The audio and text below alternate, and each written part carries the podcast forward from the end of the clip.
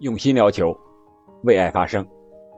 今天下雪了，早晨送孩子上学回来的路上，突然想起了一首词，觉得这首词和今天节目的意境啊还是很接近的啊。所以说，在节目开始之前呢，我先和大家分享一下这首词，《虞美人》比喻的：春花秋月何时了？往事。知多少？小楼昨夜又东风，故国不堪回首月明中。雕栏玉砌应犹在，只是朱颜改。问君能有几多愁？恰似一江春水向东流。怎么样？我这个朗诵的还可以吧？但是今天节目我们还是聊球啊。今天节目的主题是说一说刚刚结束的中超联赛，还有即将启程的国足。题目都想好了，那就是中超收官，问君能有几多愁？国足起航，恰似一江春水向东流。好了，这里是喜马拉雅出品的《憨憨聊球》，我是憨憨。下面我们就步入正题，先说说昨天和前天结束的中超收官之战。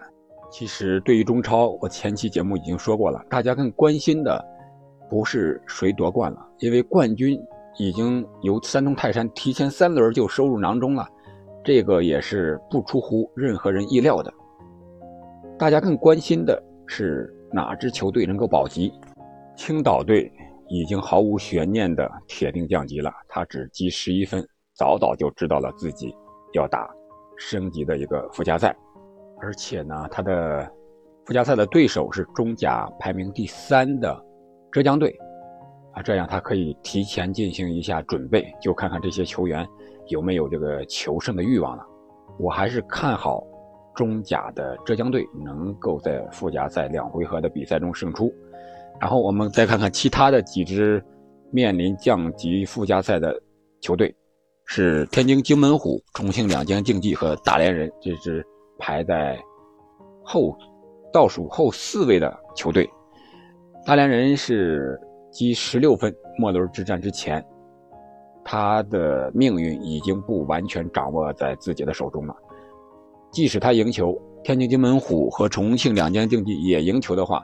那他还是要打附加赛的，怪只能怪大连人自己。他在第二阶段的比赛中，前几场比赛还是非常不错的，取得了两场的胜利。但是中间这阶段几乎都是输球了。在最后一轮，虽然他是四比一战胜了已经降级的青岛，再大的比分也只能积三分啊。所以说，在重庆两江竞技最后二比一反杀武汉之后。将比分来到了二十分，也已经成功的保级了。而天津津门虎呢，也是一比零战胜了沧州雄狮，沧州雄狮也是已经提前保级的了啊。所以说，大连人这支球队啊，到今天这个地步，只能怪他自己了，不能怪别人。然后我们再看看争冠组，争冠组，山东泰山是提前三轮获得了这个中超的冠军。这也是事隔十一年之后，泰山队又一次获得了冠军，非常的不容易。在最后一轮无关冠军也无关生死的比赛中呢，泰山队是一比一逼平了长春亚泰。比赛结束之后，进行了颁奖典礼，最终啊，由这个费莱尼和老队长郑铮共同举起了中超的奖杯。另外一场事关亚冠晋级名额的比赛中呢。广州队是零比一不敌上海海港。广州队其实只要打平就能确保联赛亚军的位置。本场比赛其实广州队最后还有一个点球绝杀的机会，只是现在的老将，本场比赛的队长张林鹏在最后时刻将这个点球罚丢了。所以说很遗憾的，广州队只能排名第三。但是广州队能够获得这样一个名次，已经是。非常令人意外了，可以说郑智带队的水平，还有他个人的能力，在广州队的威望通过这几场比赛是完全显现出来了。他能够把这些球员凝聚起来，打完这些比赛，而且发挥的不错，郑智确实不容易，也证明了他的在中国足足坛的一个地位和能力。其他比赛的比分呢是北京国安一比零战胜了深圳，广州城二比一战胜了河北。通过赛后的一些新闻看呀，这些俱乐部对自己的排名基本上都是满意的啊，没有多少那种感觉啊，今年我要争亚冠呀，我要争冠军呀，没有达到这个目标很遗憾呀，基本上都是对自己的排名比较满意，因为在疫情这样一个情况下，中超联赛用二十二轮啊压缩成二十二轮能够打完，而且是第一次跨年，也是非常的不容易。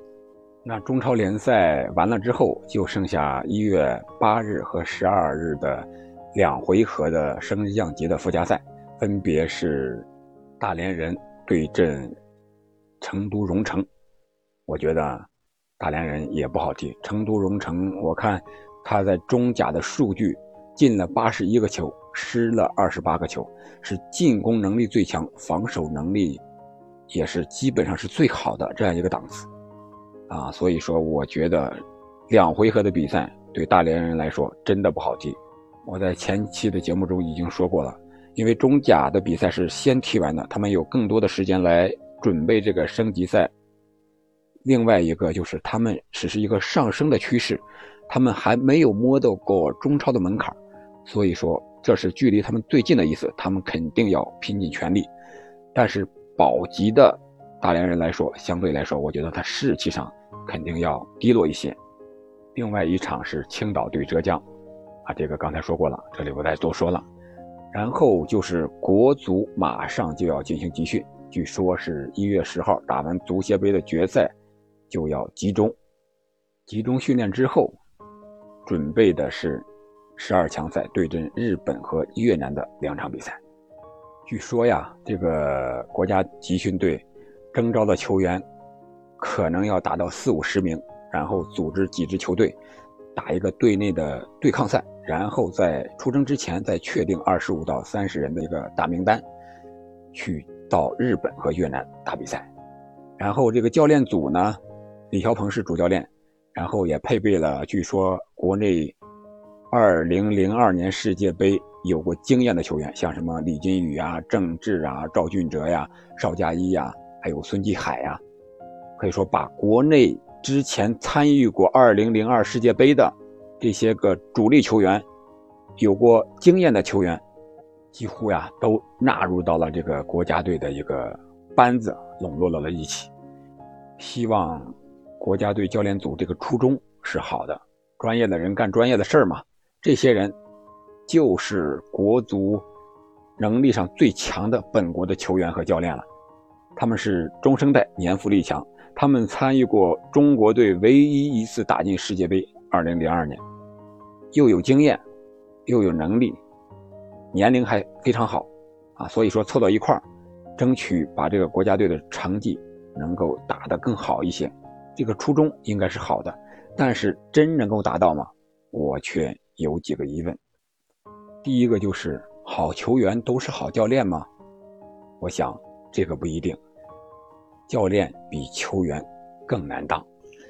第二个就是人多一定力量大吗？这些人都能够围绕李霄鹏去做工作吗？或者说，这个教练组到底是谁说了算？李霄鹏是不是只是一个挂了名的呢？我觉得人多不一定力量大，但团结才是力量。我想国足。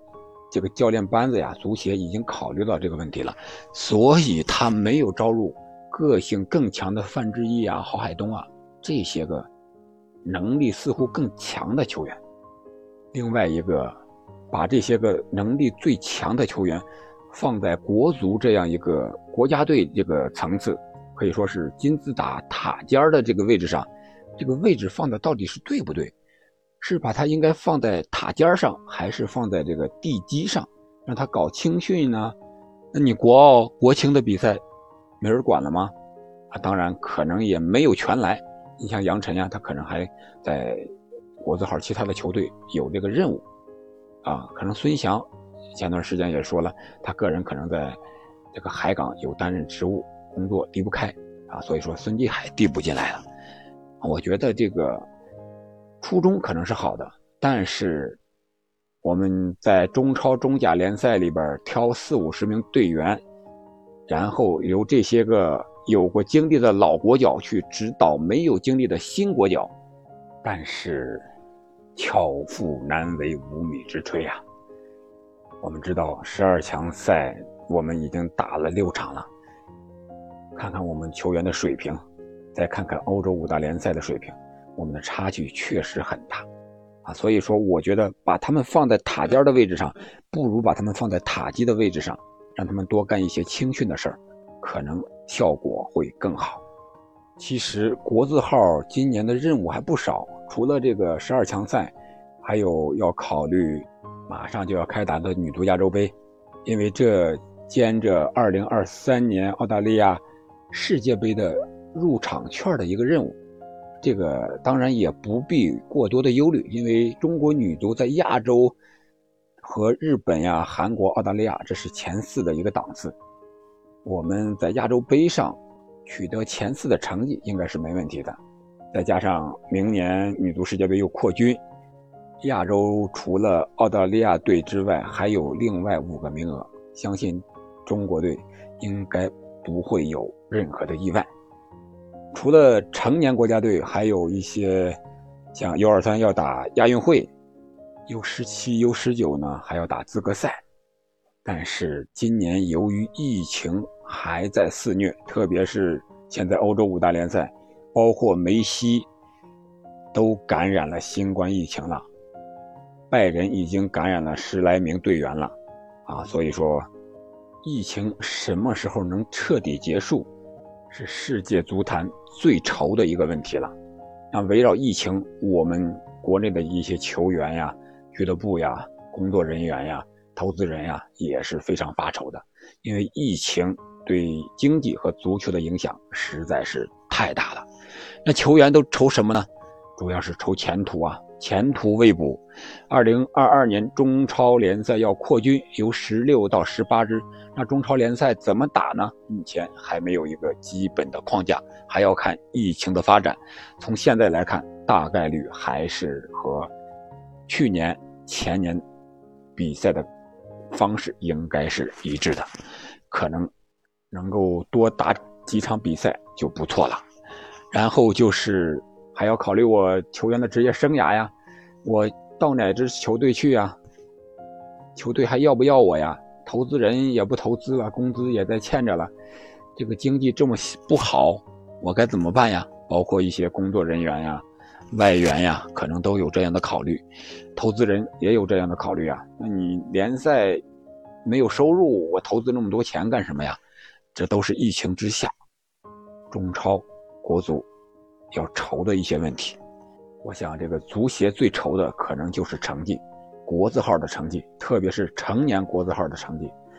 十二强赛，国家队要想打个热身赛和外国的球队，没法打呀，你出出不去，你想出去了，你回来防疫，打不了十二强赛了，时间上不允许，是吧？你请进来呢，人家又不想来，因为咱们防疫的政策还是非常严格的。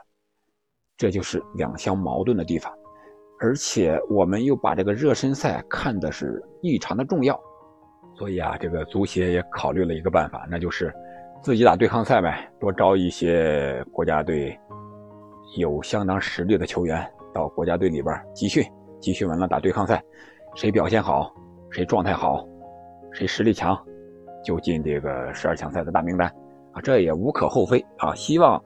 这届李霄鹏所带的国家队啊，不要像李铁那样有更多的场外因素的干扰和影响，特别是负面的一些东西。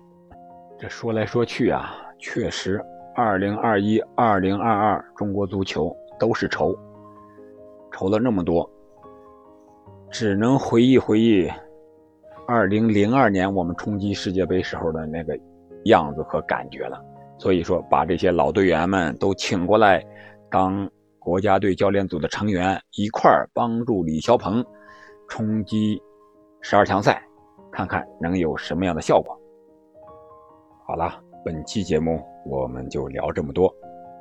如果你喜欢我的节目，请您关注主播，订阅专辑，并且评论和转发给其他的朋友们。